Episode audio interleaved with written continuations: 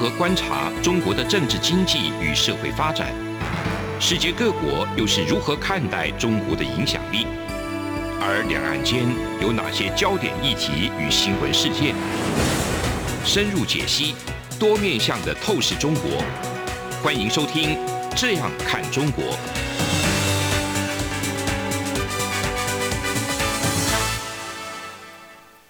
各位听众，你好，我是主持人蔡明芳。您现在收听的是中央广播电台的《这样看中国》节目，参与方时间。今天节目要谈的主题呢，是有关于最近我们在台湾里面，那大家对于这个福岛核灾的食品，以及对于美国的牛肉哦，是不是含有这个瘦肉精的问题，那大家有一些讨论。那我们要来看看，就是说台湾的有关于食品安全的这个检验，有没有办法跟国际接轨？那对于未来，台湾在发展对外贸易上，它会有什么样的影响？我们在谈这个所谓的跟世界接轨的食品安全的管制之前，我们还是要先来看看说，到底这个加入国际贸易的组织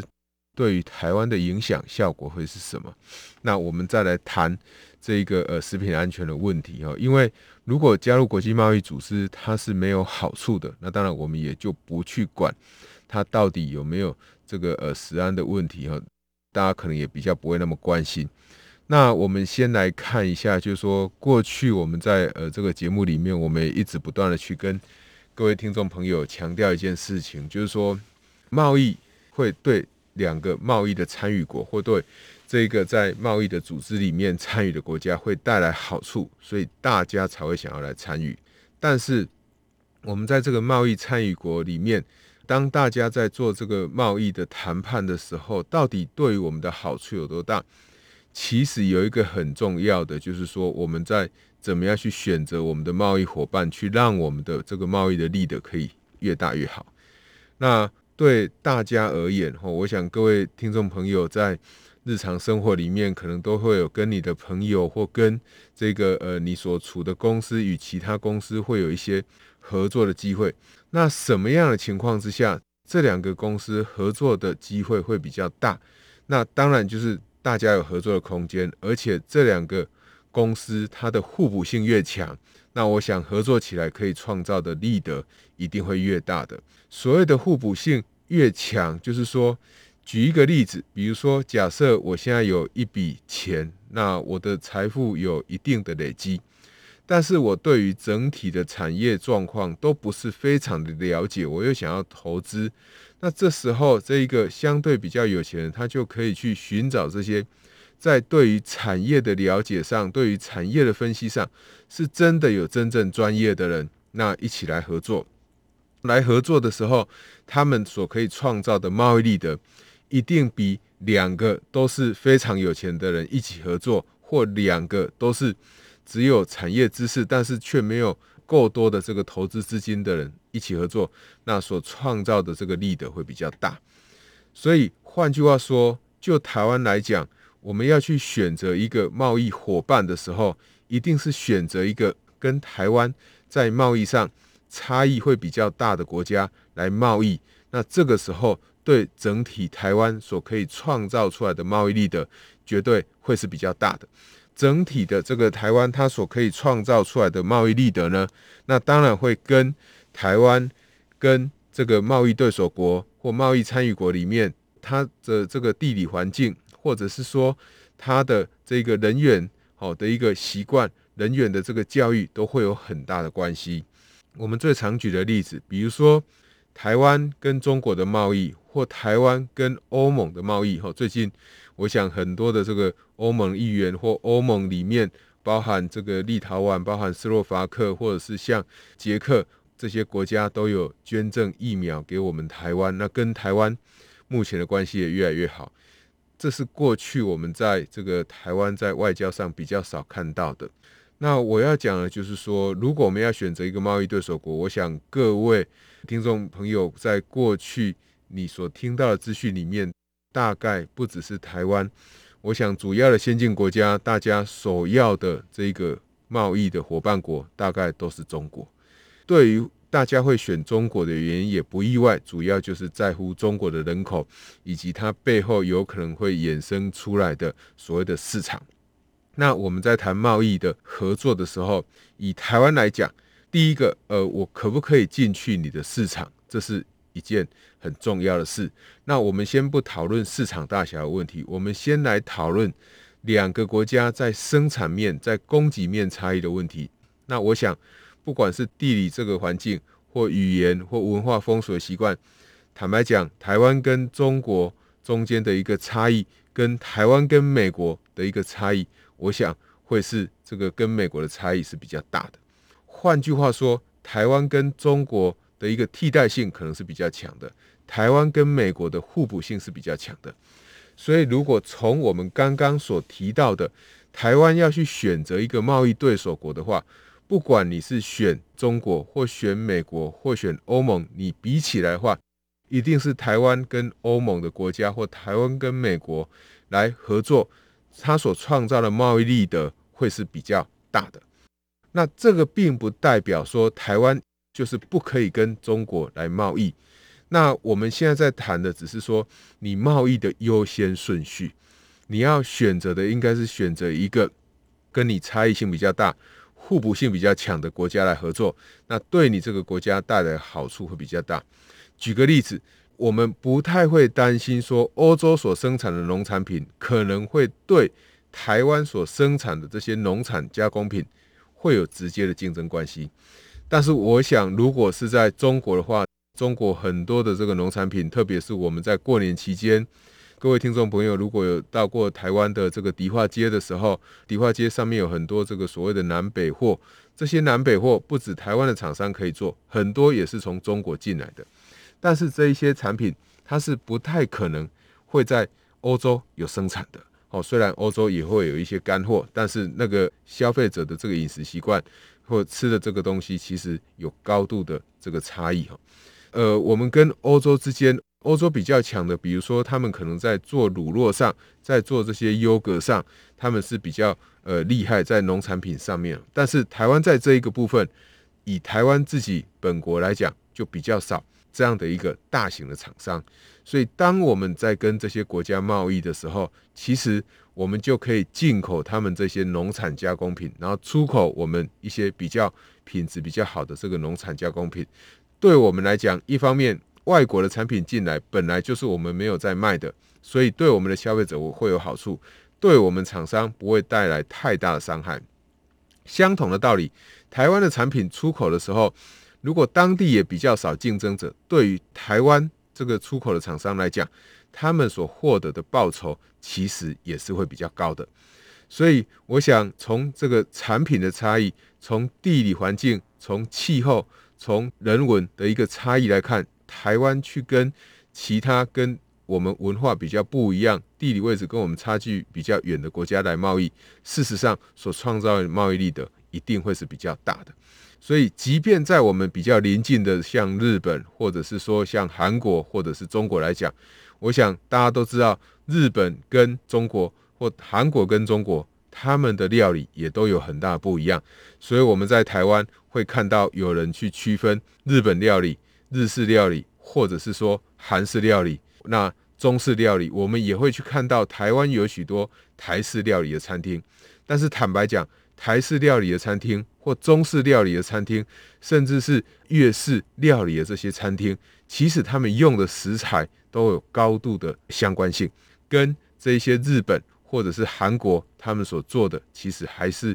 有不一样的哈。所以大家可以知道，就是说，从我们日常生活的饮食习惯，你就可以去了解到，说我们要去选择一个贸易的伙伴国的话，应该要选择什么样的国家，对我们来讲。是我们的优先选择哦。那我刚刚在节目之中一开始也跟各位听众朋友分享了，并不是说我们不要跟中国贸易，而是说我们应该先选择跟哪一个国家贸易的好处会是最大的。这是第一点。第二点，即便呃我刚刚在节目之中花了很长时间来跟大家说明说，诶，我们要去选择一个跟我们差异比较大的国家来贸易，对我们来讲。我们所可以得到的贸易的潜在利得是比较大的。注意哈，我所提的是贸易的潜在利得。那贸易的潜在利得以外，意思就是说，这一些利得是可能你看得到，但是不见得完全你吃得到。为什么你可能看得到，但是却吃不到呢？那背后就有一个很重要的原因，就是这一个贸易利得的分配，也就是国家跟国家之间，我们所创造出来一块这么大的饼，我们这个饼，我们这两个国家应该要怎么去切，对我们这两个国家会是比较好的。我们谈到切饼的问题，饼的分配的问题，其实就会跟第一个这两个国家它在国际上的影响力、谈判能力会有关系。第二个会跟这个国家里面在生产这些饼的厂商，他们在国际市场上制定价格的能力也会有很大的关系。那我想，国与国之间在谈判的时候，不管是台湾跟中国、台湾跟美国或台湾跟欧盟来谈，我想。会遇到一个问题，就是你所谈的东西到底可不可信？那可不可信的话，我想你跟美国人在谈，跟欧洲人在谈，你有遇到契约上的问题，大家可以朝契约来解决。但是过去，我想一些历史的经验或过往的经验都告诉我们，呃，你跟中国在谈这个贸易的时候，贸易的契约，台湾跟中国有谈 ECFA，台湾跟中国在农产品的检疫上也有约定。就是一旦农产品有问题的话，我们必须要先通知对方，然后要有一些先期的处理。那真的没有办法处理，才会怎样？才会禁止我们的农产品输往对方的国家。可是我们可以看到，在最近的这几个，不管是农产品好的凤梨、释迦这些被禁运的事件也好，都是怎么样？都是验到可能有所谓的甲壳虫，他就马上把你禁运的，根本连沟通协商。了解事实的机会都没有，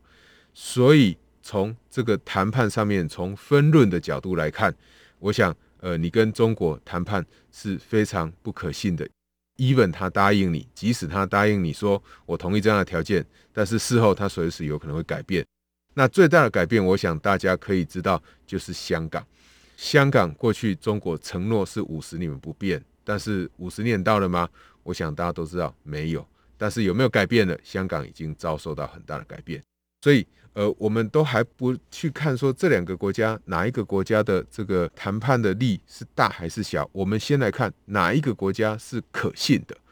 所以就可信的这一点，我想中国跟其他的国家是有非常大的差异的。哦，那这个当然也是因为一个是共产主义，一个是这个民主制度非常大的一个歧义。那过去也有很多这个呃，美国希望跟中国交往的人，他们都希望借由市场经济，借由这个让中国跟更多的民主国家交往，可以让中国的这一个整个制度慢慢走向民主。但是我们可以看到，很遗憾的，在这几年的过程里面，特别是习近平在位的这几年，中国他所做的、走的这个道路，所选择的政策方向，都跟民主国家。大家所谓的民主价值都是完全不一样的，所以在这个部分，就贸易的合作上，如果要选择中国，确实要非常小心。这也是现在世界主要的国家在针对这个跟中国的合作上都特别在注意的。好，还有这个中国上市公司这个诚信的问题，其实也都是非常重要。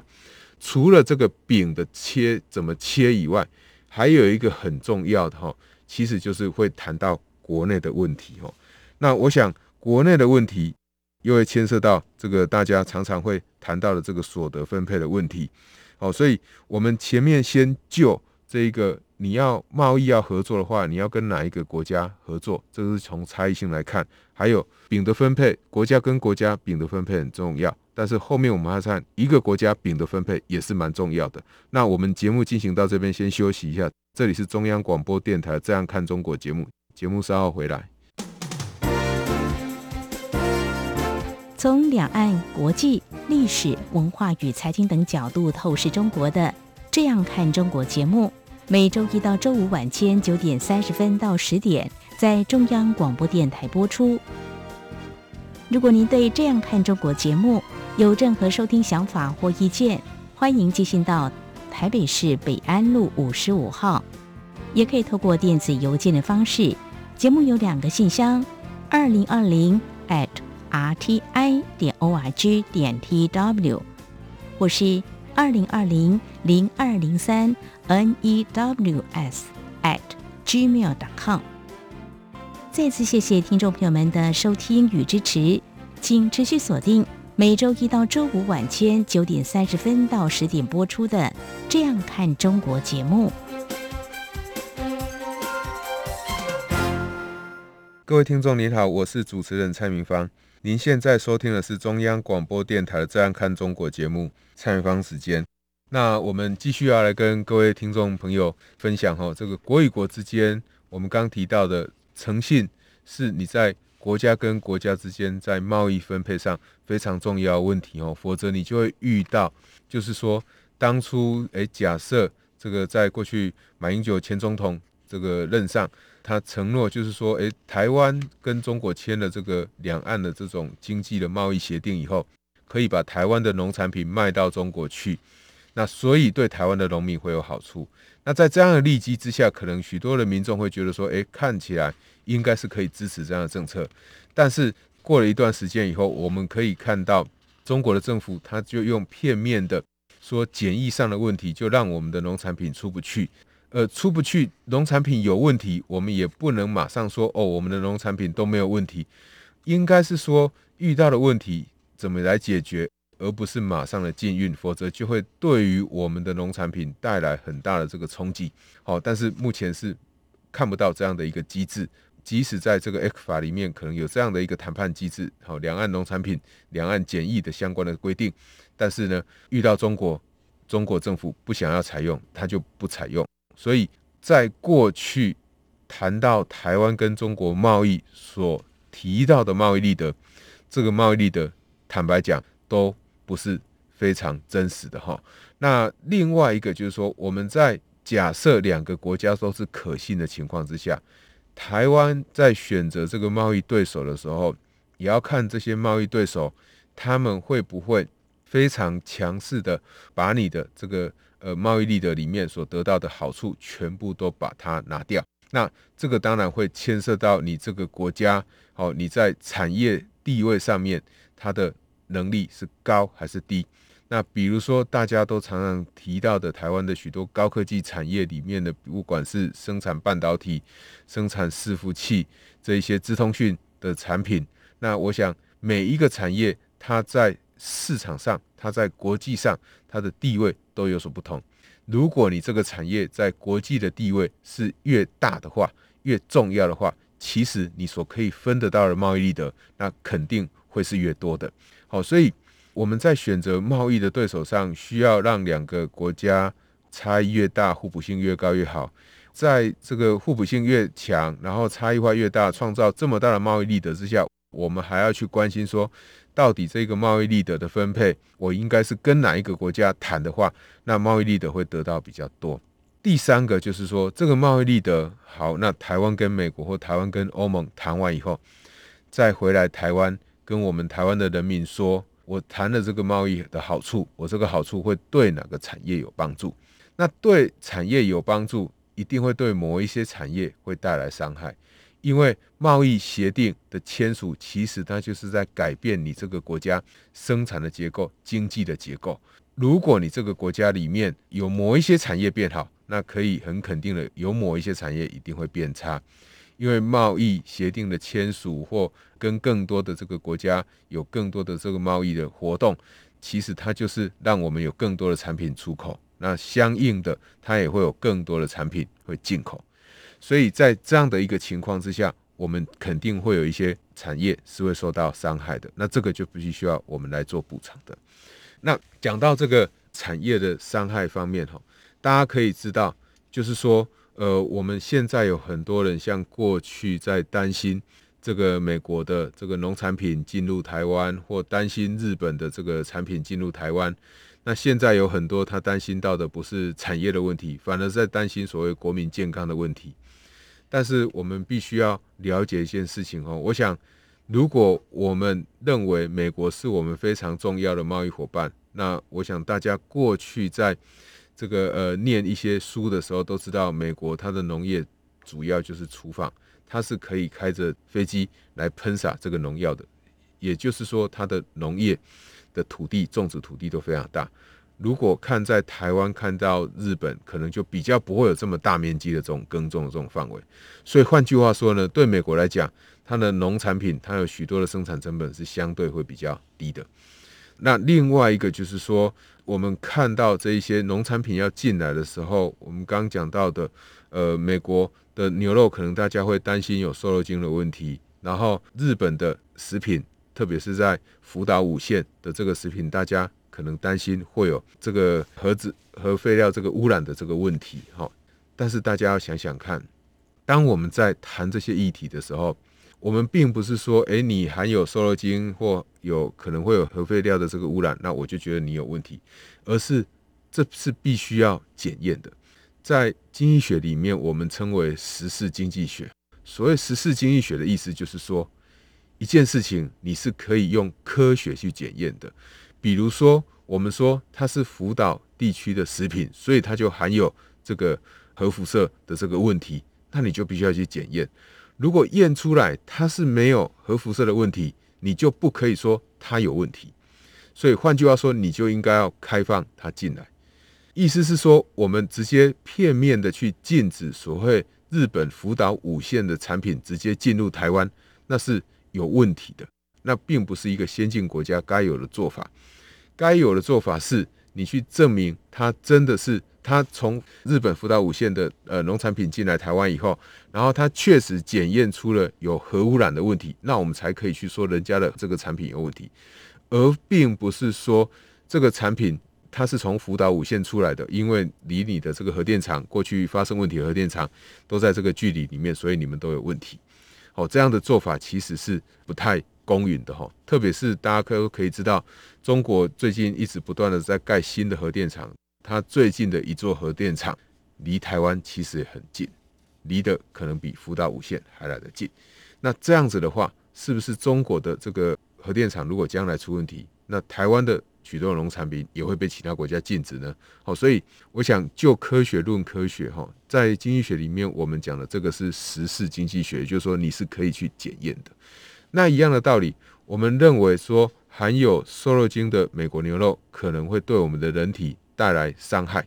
那第一个你就必须要去看是不是国际上都是这样认为，都是这样认为的意思，就是说是不是只要有含有瘦肉精的肉品，那那一定会对人体产生伤害，还是人体对这个瘦肉精会有一定的这个容许值？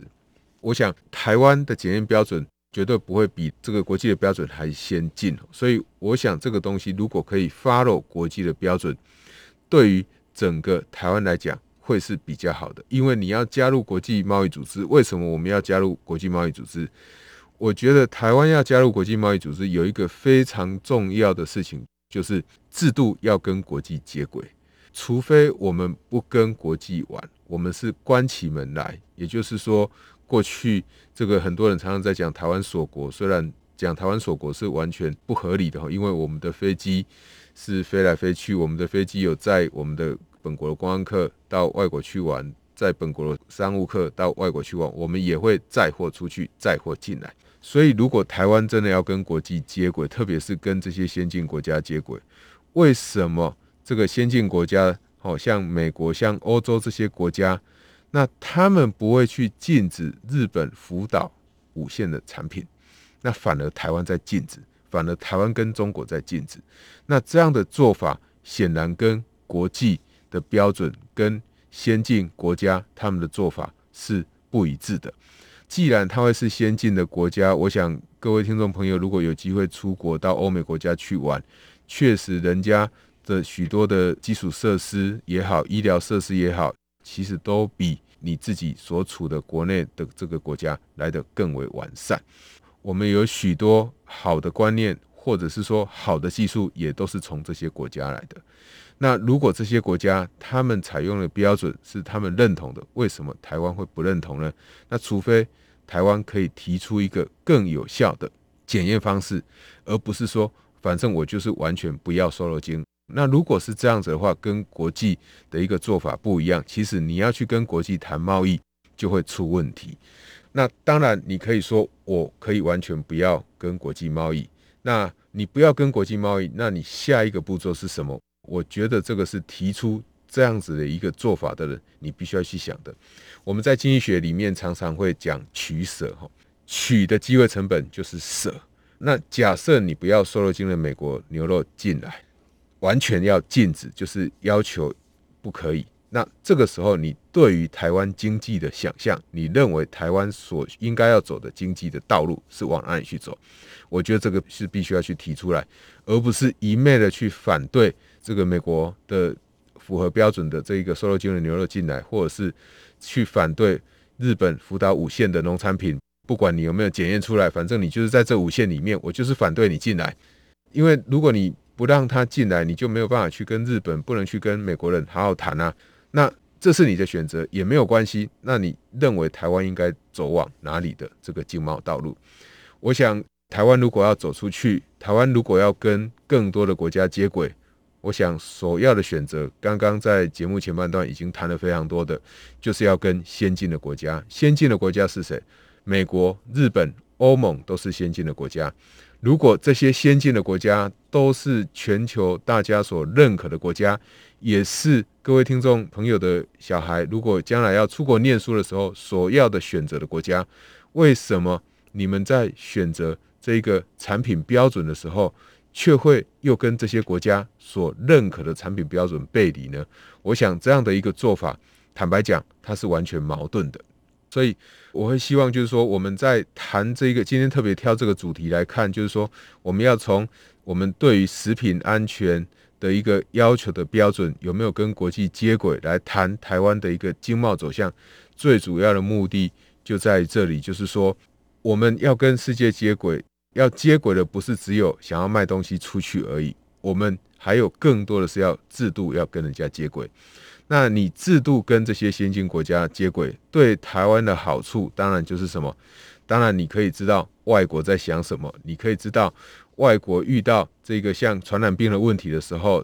国际上大家在处理传染病是怎么处理的。那我们也可以知道，我们现在许多的这个像武汉肺炎疫情这种的一个相关的肺炎疫苗，都是从国外进口。也都是只有这些先进国家的厂商有这样的能力，研发出足够的疫苗来供应给我我们其他这些亚洲国家。哦，所以我觉得我们在思考这个像日本福岛食品的问题，或者是说美国牛肉这个问题，其实大家要有更深一层的思考。当你要拒绝它进入台湾的时候，你要想的，那台湾的对外的经贸选择应该是怎么选择？这个是值得我们再进一步深思的哈。那以上就是今天节目的内容，谢谢您的收听。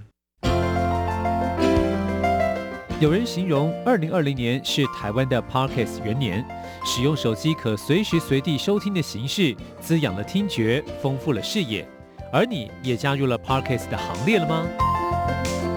央广新闻部制播的众多精彩节目，陆续在各大 Parkes 平台上架，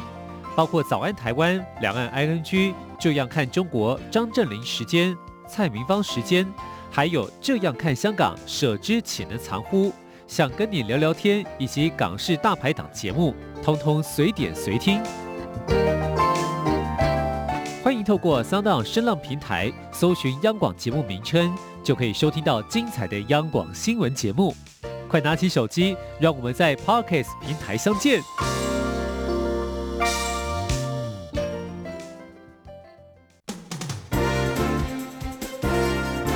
从两岸、国际、历史、文化与财经等角度透视中国的《这样看中国》节目，每周一到周五晚间九点三十分到十点在中央广播电台播出。如果您对《这样看中国》节目有任何收听想法或意见，欢迎寄信到台北市北安路五十五号，也可以透过电子邮件的方式。节目有两个信箱：二零二零 at。R t i 点 o r g 点 t w，或是二零二零零二零三 n e w s at gmail dot com。再次谢谢听众朋友们的收听与支持，请持续锁定每周一到周五晚间九点三十分到十点播出的《这样看中国》节目。